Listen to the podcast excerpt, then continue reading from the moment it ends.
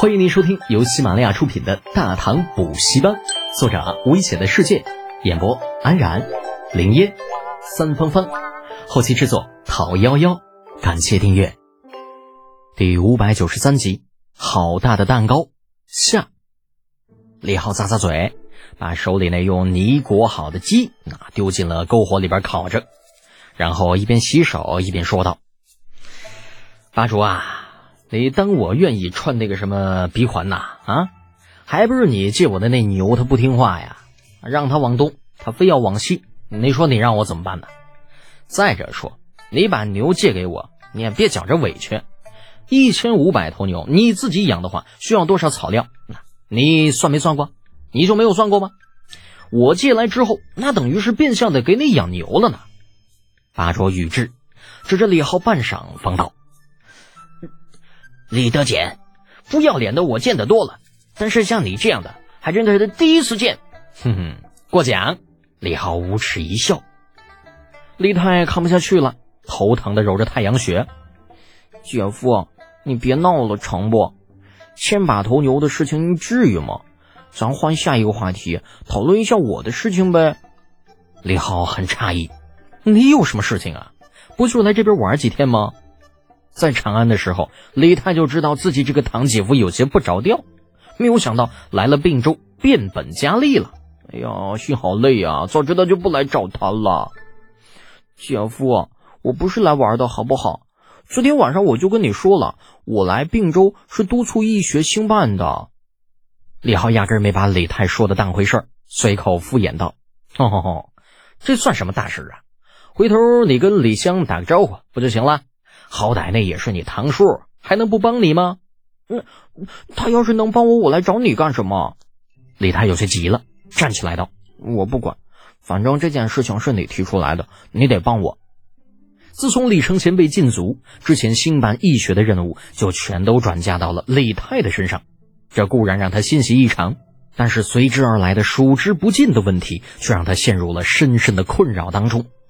毕竟之前他只是在做学问方面比较精通，这兴办义学虽然同样跟做学问有关，可归根结底却属于政务方面，并不是他所擅长的。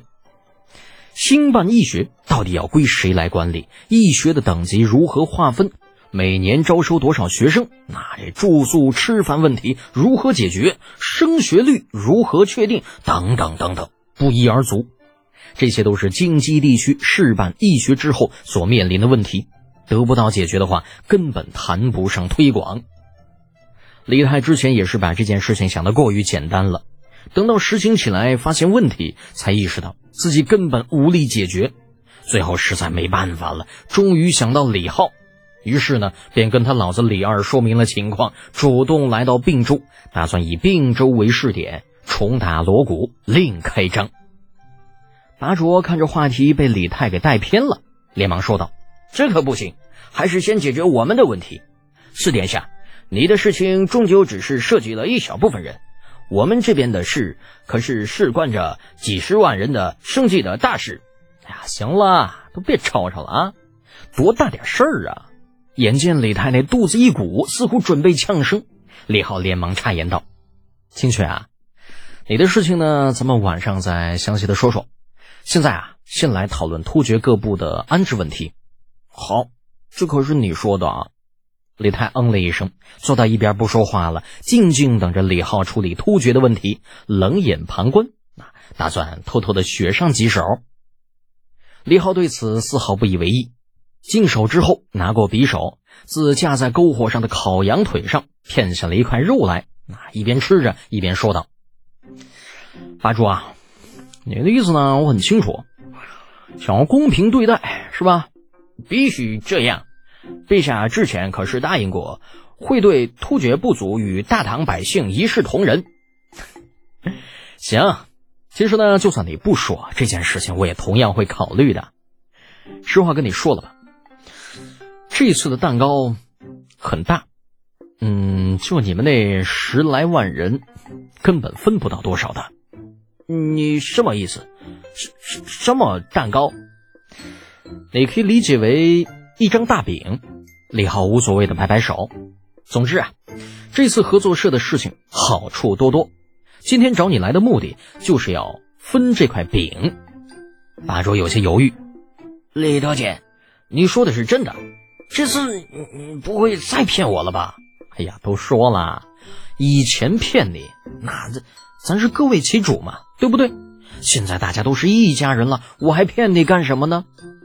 说话的功夫，李浩切下来的肉已经吃完了，给自己倒了杯酒，轻轻抿了一口，继续道：“我这次可以给保证，那以后你们部落所产出的一切，合作社都会按照市价回收。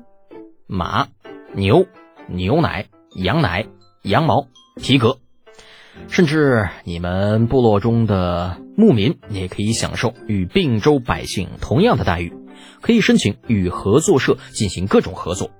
当然了，他们必须有担保人来担保，否则这人跑了，我可没地方找去。阿卓和阿什纳斯摩终于知道李浩志向到底有多大了，他竟然想要把整个河套地区所有的突厥部族一网打尽。如此大的手笔，完全超出了他们的想象，需要动用的资金更是不可以常理而计。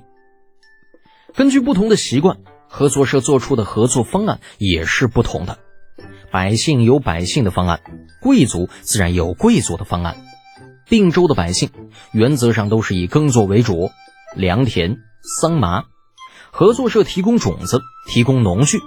而对于突厥的牧民，那则是以种植牧草为主。正所谓人无远虑，必有近忧。